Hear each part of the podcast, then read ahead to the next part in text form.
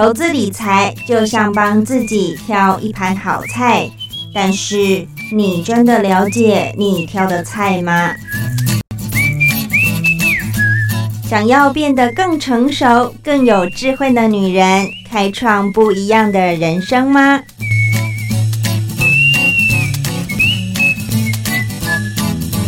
如果想达到财富上的自由，内心里的富足。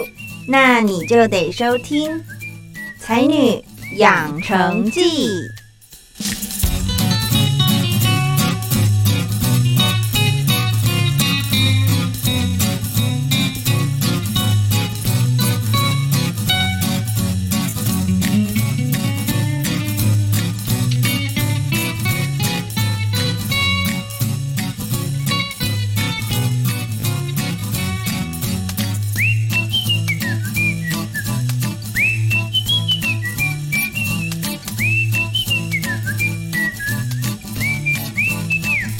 欢迎收听《才女养成记》，我是张妮。今天是七月十三号，很快今年已经过一半了。那今天的才女畅聊单元，想要跟大家分享的内容呢，其实就是延续上个礼拜的啊一个分享哦。上一周呢，我们邀请的才女呢是 Mandy 啊。为什么会邀请 Mandy 呢？是因为我们都知道台湾本土的新冠肺炎病毒啊，在二零二一年五月中爆发之后呢，台湾的尤其是双北地区哦，快速就沦为疫区。那有许多的医疗院所啊，陆续就开设了一些专责的病房。那病房里面呢，啊，很多医护人员呢，对病人是要实施这个叫做全人照护。的一个工作，包含不管是翻身啊、大小便啊，还有所有的医疗照顾哦，都是由护理人员来执行。因为呢，这个疫情。有很高的风险，有传染性，所以呢，家属是完全没有办法进来的。那想当然了，里面的啊护理人员是真的很辛苦啊。那在每天照顾中重症患者的日常呢，嗯，不仅要长时间处在高风险传染的工作环境，那也要承受许多生理上的不便。那生死一瞬间的这种心理压力啊，真的是每天都是有各种各种的挑战。所以呢，才会在啊。这两集邀请啊，曾经在专责病房的 Mandy 护理师来跟我们分享。虽然我们没有办法，呃，真的在病房里面。看他们照顾的过程，那就是要透过借由他们的一个曾经的一个亲身经验，来跟我们分享说他们在医院跟病毒打仗所遇到的一些亲身的经历哦。尤其哦，虽然已经呃隔了一年，但这些往事至今都对他们来说还是历历在目。好，如果有听了上一集的听众朋友们，今天就是播我们的下一集，有兴趣的听众朋友们，请继续收听哦。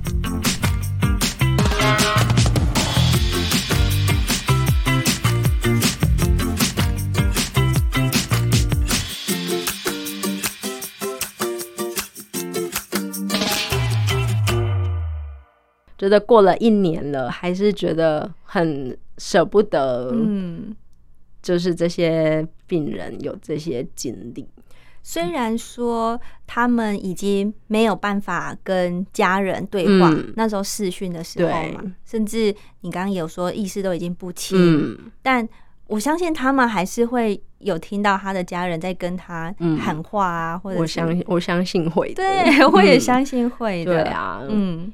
而且他们都会，因为可能有时候，因为有有些是可能，嗯，女儿那时候先确诊，那后来可能传染给爸爸，那可能让爸爸就是变很严重，对，那他就会觉得哦，真的很很对不起他这样子，就是会有一些就是在电话那一头，就是听到他说爸爸对不起啊，忏悔的，对，然后下辈子还要当你的女儿什么的，就真的觉得。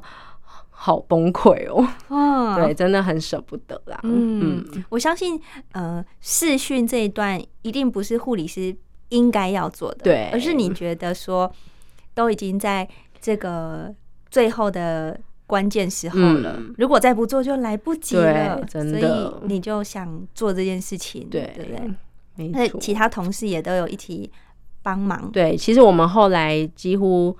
呃，每个应该说，其实加护病房是不能使用手机的。哦，对，因为可能一些病人隐私的关系，你可能会担心说我拍到其他病人的一些状况。嗯，可是其实，在那一段时间，我们都是有，因为就算比较清醒一点的病人，我们还是有稍微让他联络一下家属，对，让他们就是至少报个平安。嗯，对啊，因为我觉得至少就是，嗯，应该是说我们还是要先顾及。他们的人人人的心绪，对对对啊，对，就是这些规定的话，可能就是可能先摆后面这样子。所以我觉得，嗯，台湾人真的很有人情味。虽然法条或者是一些规定定在那边，但我们其实是可以因为有一些特殊情况，嗯，稍微有点调整，对对，比较有弹性一点点。是，嗯，啊，所以那段时间。很刻骨铭心，对，嗯，那时候的轮班也是像所谓的三三班制嘛，对，还是都是三班制的，嗯，然后每就是八个小时，就呃中午的话，大家都还是会去可能休息吃个饭，然后上个厕所这样子，嗯，对，那是所有的病人都已经是没有办法正常讲话，或者是。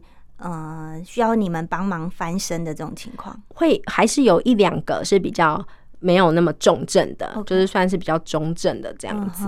对，那嗯，那时候我想他们的心情应该比我们还要更沉重，因为嗯，他会发现说他的旁边旁边的人都离开了，然后所以他们自己的心情，我都觉得他们受到了很大的。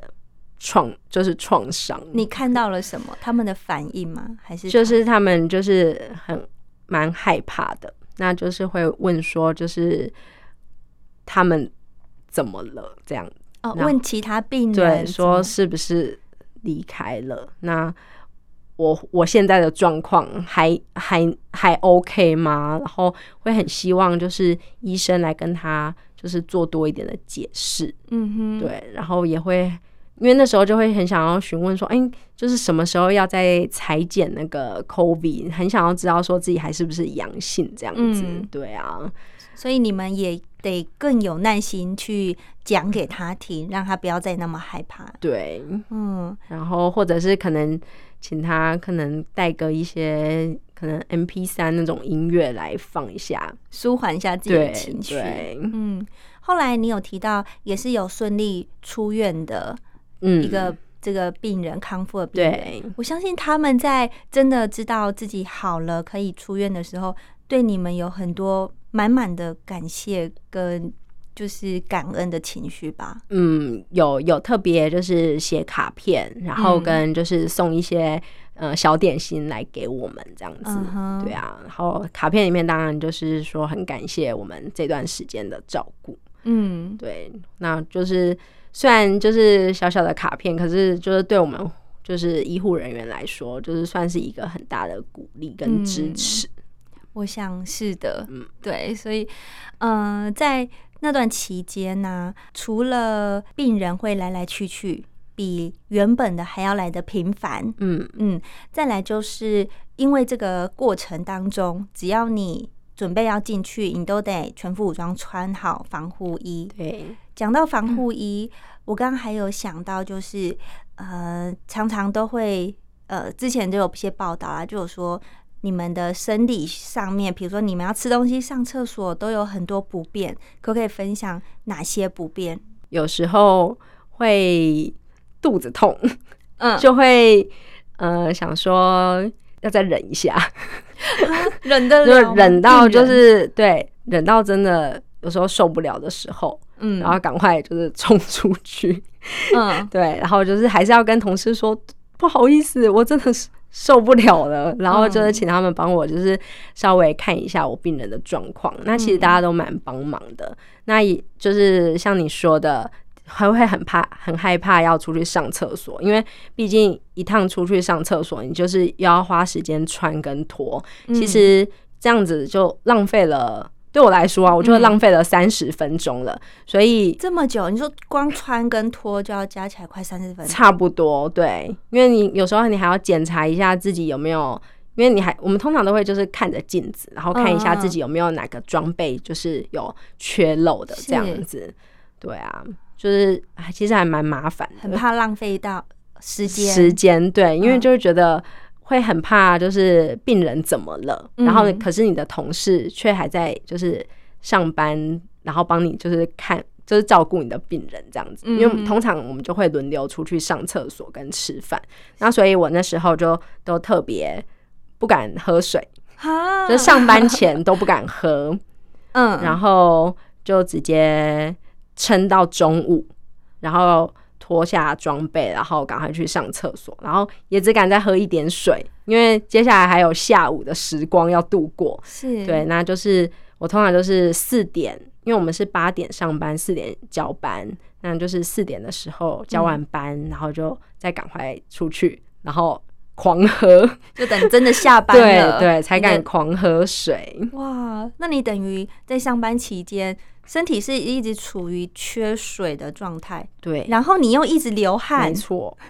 然后那时候冷气都放超强的。嗯，我想听众朋友们可能不太了解，说为什么要忍，就是因为。你你刚刚有说，第一个是时间，对，第二个是当你上完厕所好，你回来之后，你换的这些装备是再穿一次，还是又要全部换新的？要全部换一次新的，全新。对，没错，旧的旧的我就会全部都就是全部都丢在那个感染性的垃圾桶里面了。对，然后当然就是到干净区去吃东西、喝水、上厕所。嗯，那再到就是我刚刚所谓的那个门诊的那个区块，就是。穿穿那个礼衣的那个区域，再去穿一次衣服，然后再走到二楼的加护病房去。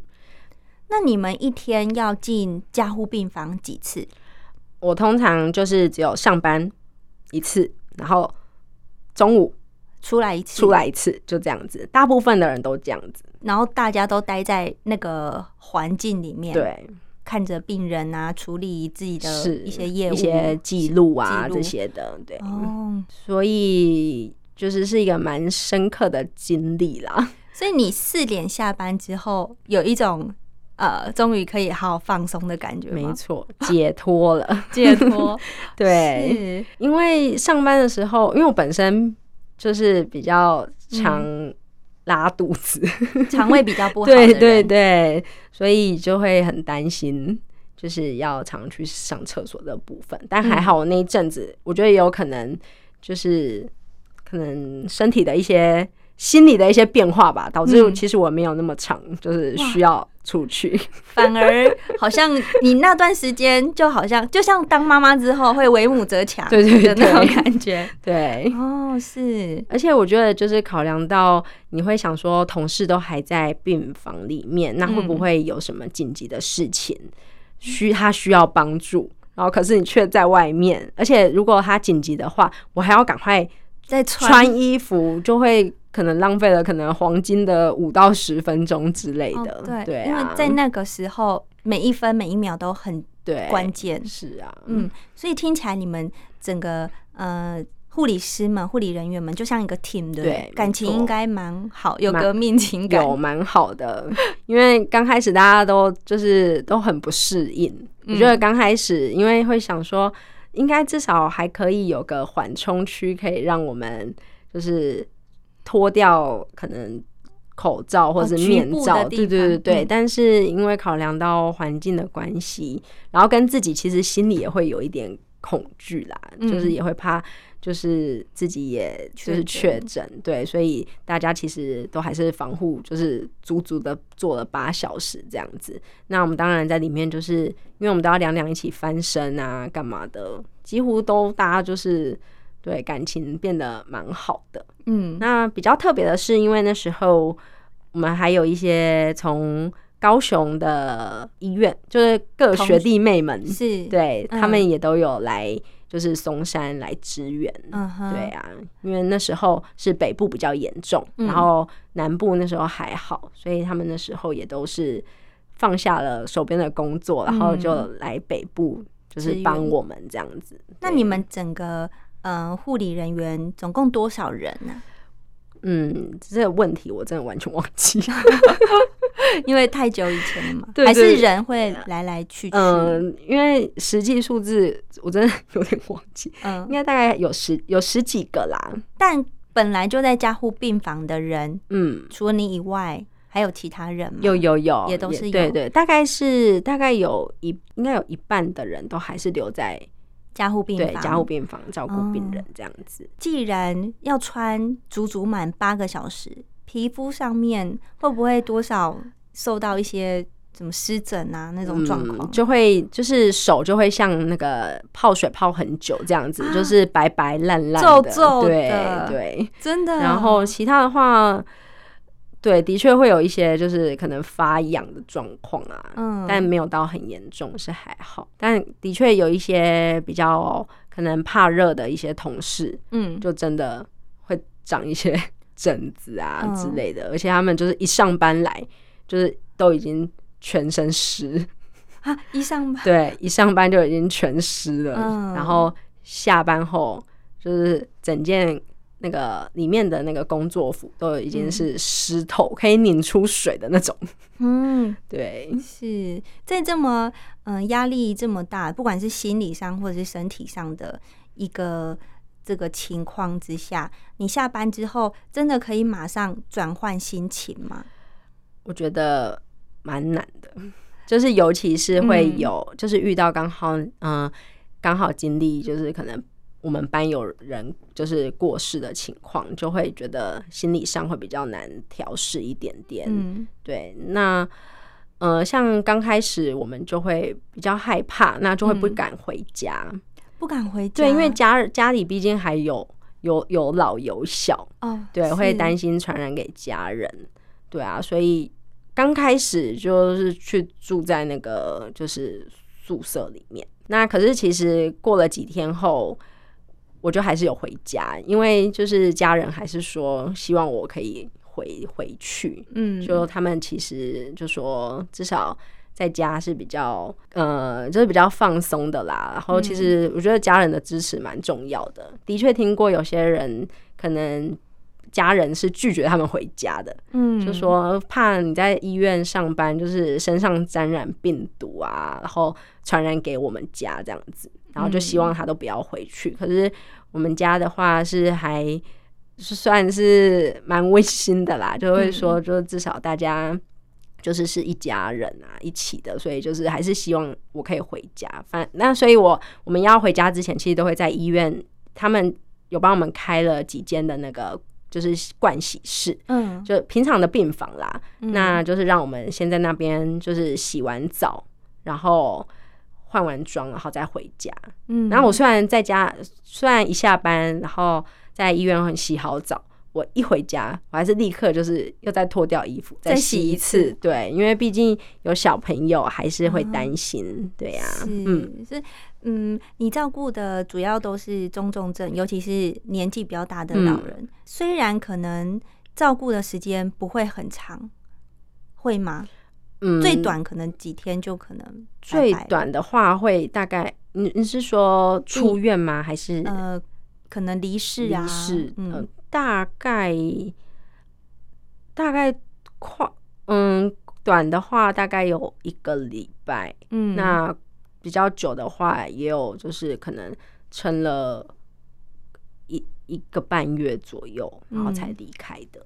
照顾这段时间，会不会也慢慢的觉得好像这些病人有点像自己的家人的感觉？会啊，我觉得嗯多少都会这种感觉。嗯，那像平常你在工作的时候，就是在照顾 COVID 的病人，嗯，那你回家的时候，呃，会更提醒自己的家人、朋友们要多注意，呃，避免去人多，或是你要小心什么什么情况，这样吗？会，就会嗯那时候就会变得很唠叨，就会可能跟跟我妈妈说，就是你不要常去菜市场啊，跟人家嗯聊天什么的，嗯然后买完东西就赶快回家，然后要多嗯洗手这些的，嗯对，啊。然后小朋友的话也会不敢带去公共场合，嗯就几乎就都都大家就都关在家里在，家里对，嗯，所以 Mandy 本身也有一个小朋友，对不对？是的，嗯，小朋友听说对于爸爸妈妈的工作。他虽然小，但他也知道爸爸妈妈在做些什么。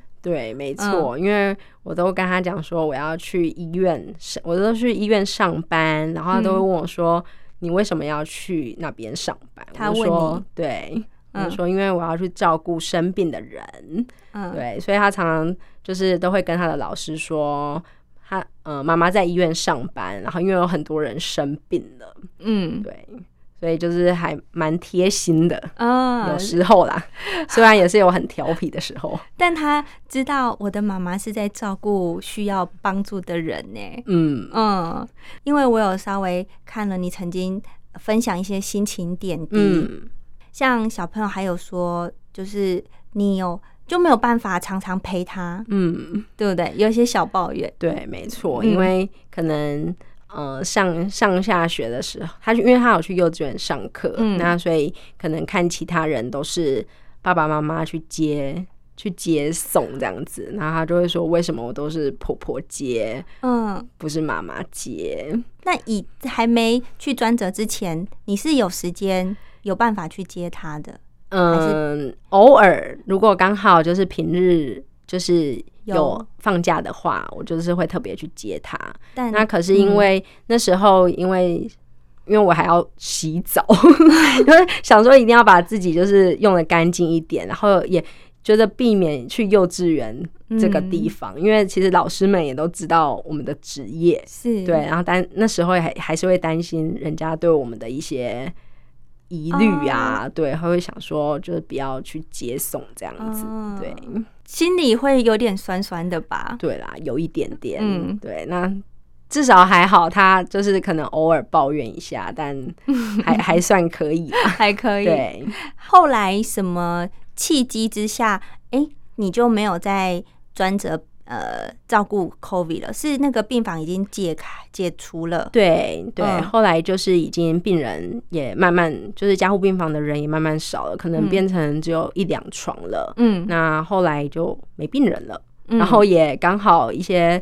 政策的关系跟整个就是疫情趋缓的关系，我们又在恢复成原本的医院的运作。哦，对对对，门诊该开的就开，没错。然后二楼该收的，对一般的病人就也收，也都回来。是，OK。那后来你还有继续在加护病房吗？还是有一阵子在那边？嗯，对。那我是到去年十月的时候。就是在被调，就是再调到其他的单位去这样子。嗯，如果要你形容那两个月的生活，你还会想再过一次吗？如果自现在假设台湾，嗯，很不幸的又有爆发一次，很多人感染，然后又需要很多医护人员来支援呢，你还会想要以你曾经有的经验去协助？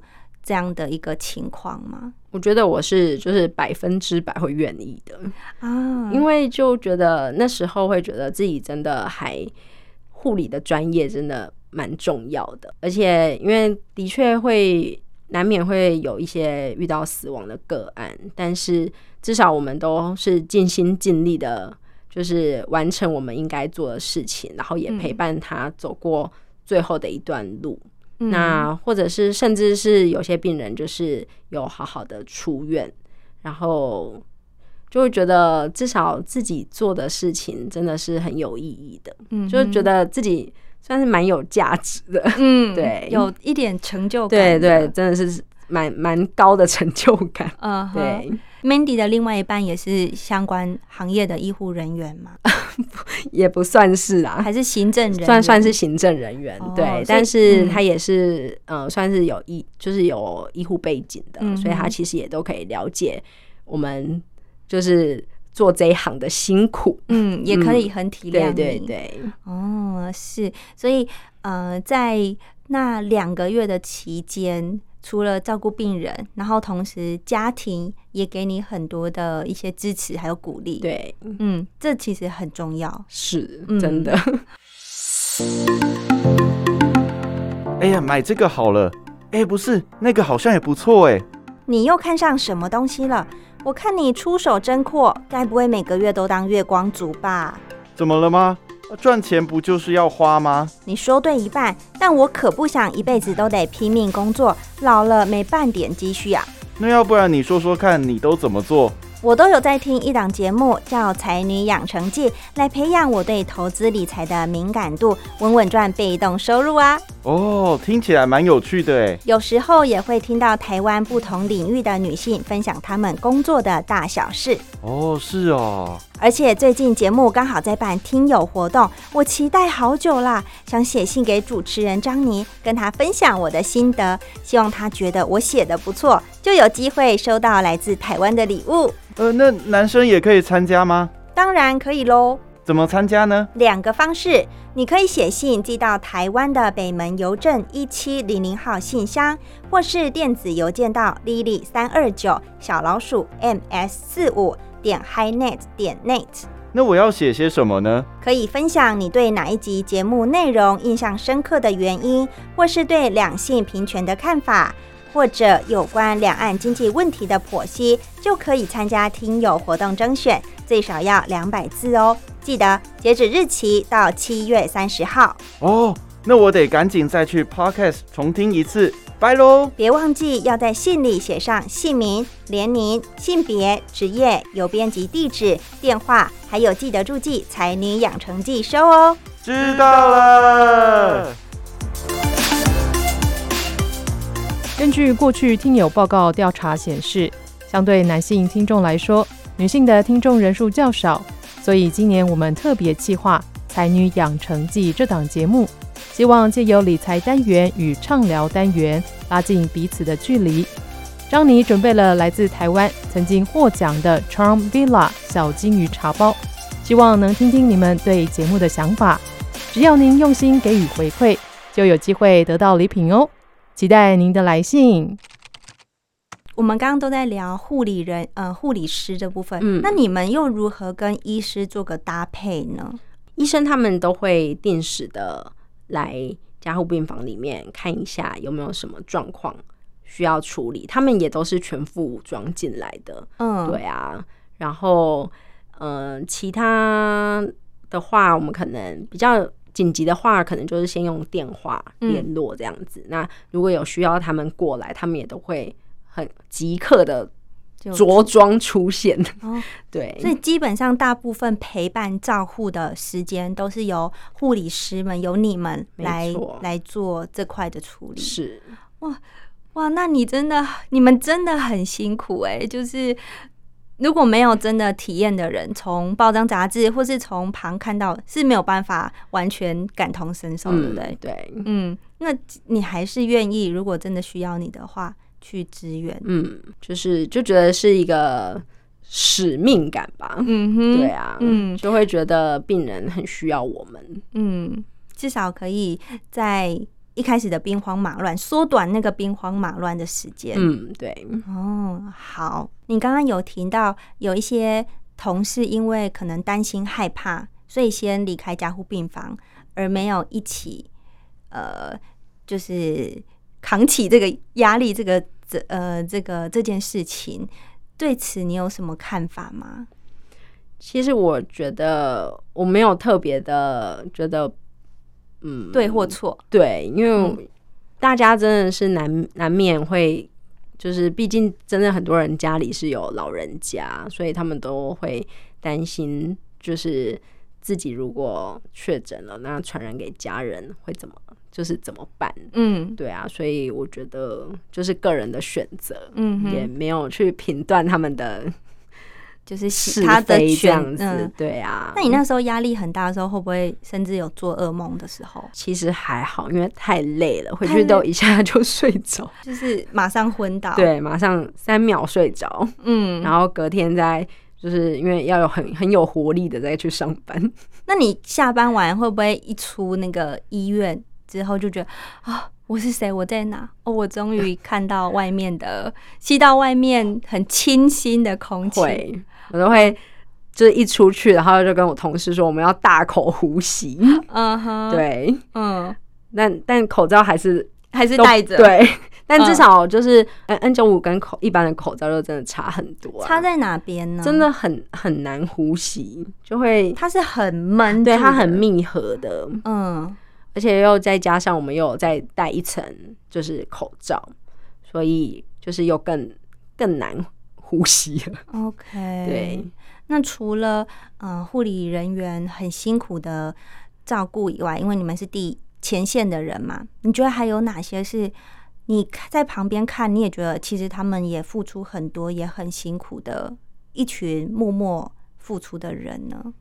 应该算是行政的人员，嗯。就是他们其实也会帮我们安排，就是医院的一些动线。嗯。对，那还有我觉得最重要的是医院的那个感控师，嗯。对，因为以前可能人家没有那么重视感控的这个部分，嗯。对，就会觉得哦，他们好像可能只是在做一些可能管路的一些感染的一些措施啊，或者是一些可能针扎的一些事件等等的。但其嗯实在这个疫情爆发以后，他们其实帮助我们很多，那也定了很多，就是跟可能跟照顾 COVID 的病人要有的一些照护的标准啊，或者是一些流程。那还有在就是医院可能送病人来，呃，就是可能从外面送确诊的病人来医院的时候的一些动线安排。嗯，对，这是由感控师对感控啊，跟一些医院的一些就是行政人员、长官这样。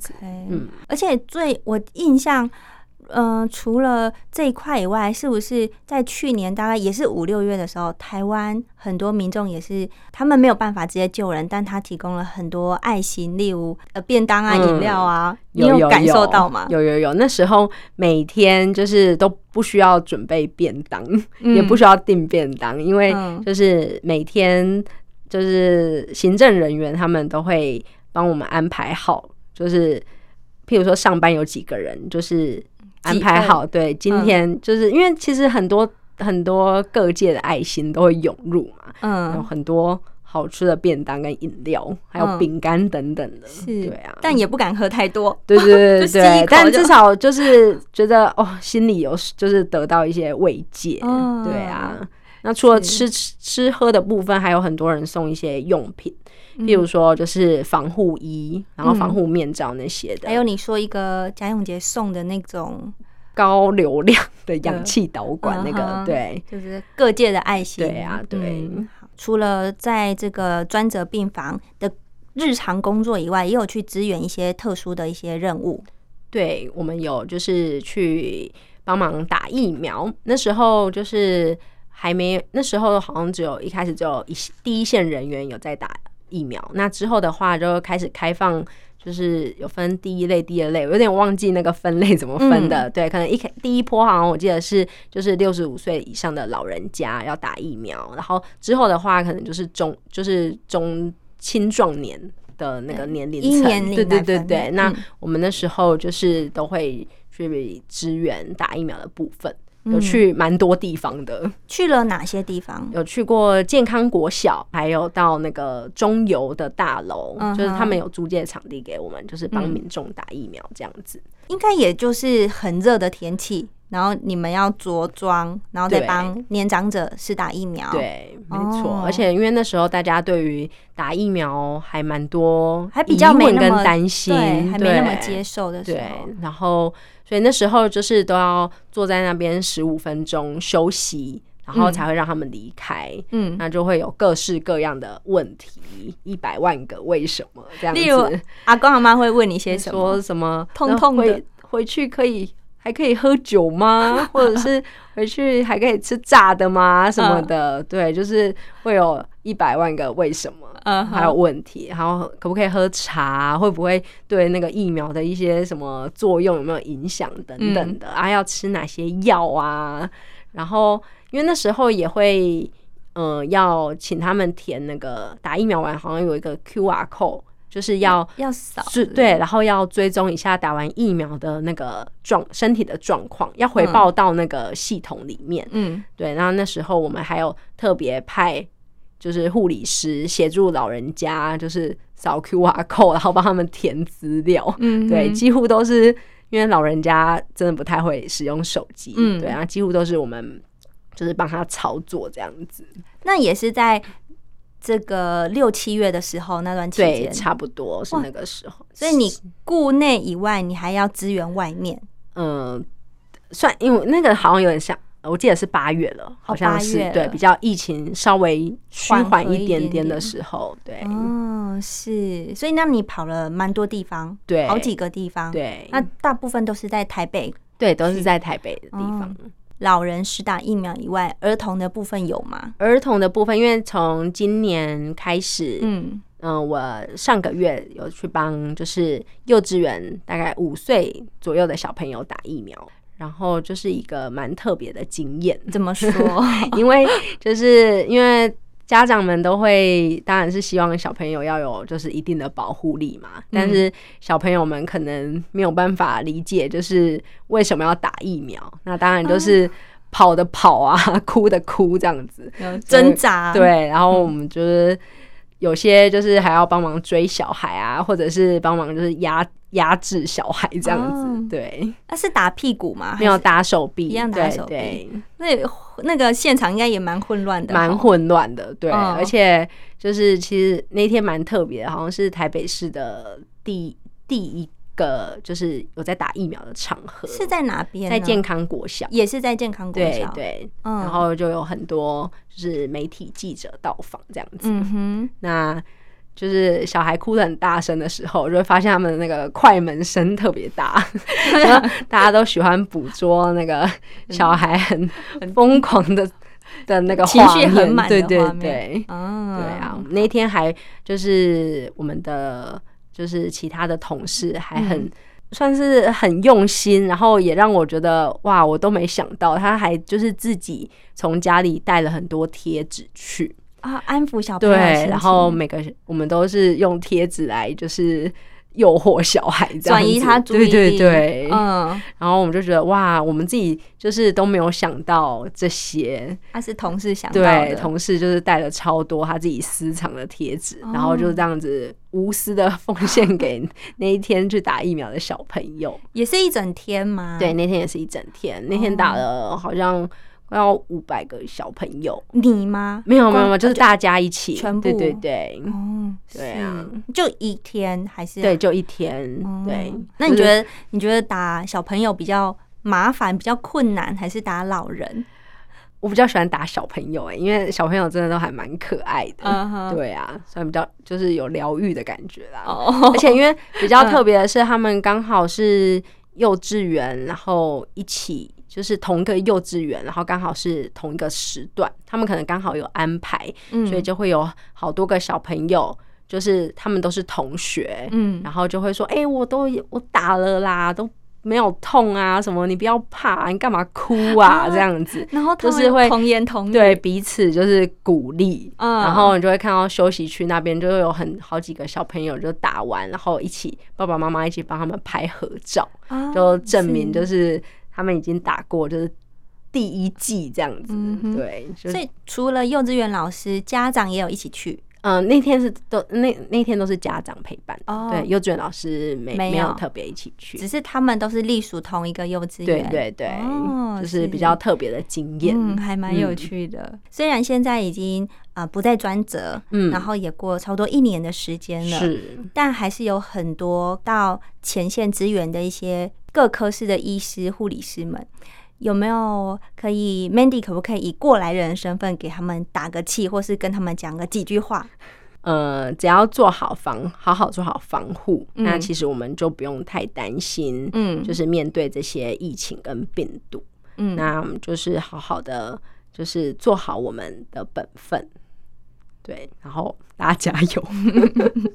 好。最后问一下 Mandy，那你后来有确诊吗？有 也是在那段期间？没有啦？没有啦，我是今年才确诊。哦，对，没有。那那段期间，呃，身边的朋友们都算是还蛮健康的，是不是反而更担心自己不能确诊，因为要对，好好的一起工作？，对，那时候大家都很小心，嗯嗯，大家几乎就是医院，然后回家，或者是医院回宿舍，就这样两个地方这样跑。都不敢就是出去玩，嗯，好。啊，现在好多了吗？现嗯，好多了。对，没事。你你的症状是严重的吗？我还好哎、就是有点像流感那样子，就是喉咙？全身酸痛，嗯。然后有一点微微发烧，但没有到很高，哦，对，然后跟咳嗽，咳嗽。咳的蛮严重的，嗯哼，对，但其实对我来说啊，像就是一般的感冒的感觉，对啊。可是每个人体质不一样，是对，的确还是有蛮多人这一次都还是很不舒服。对，嗯没错。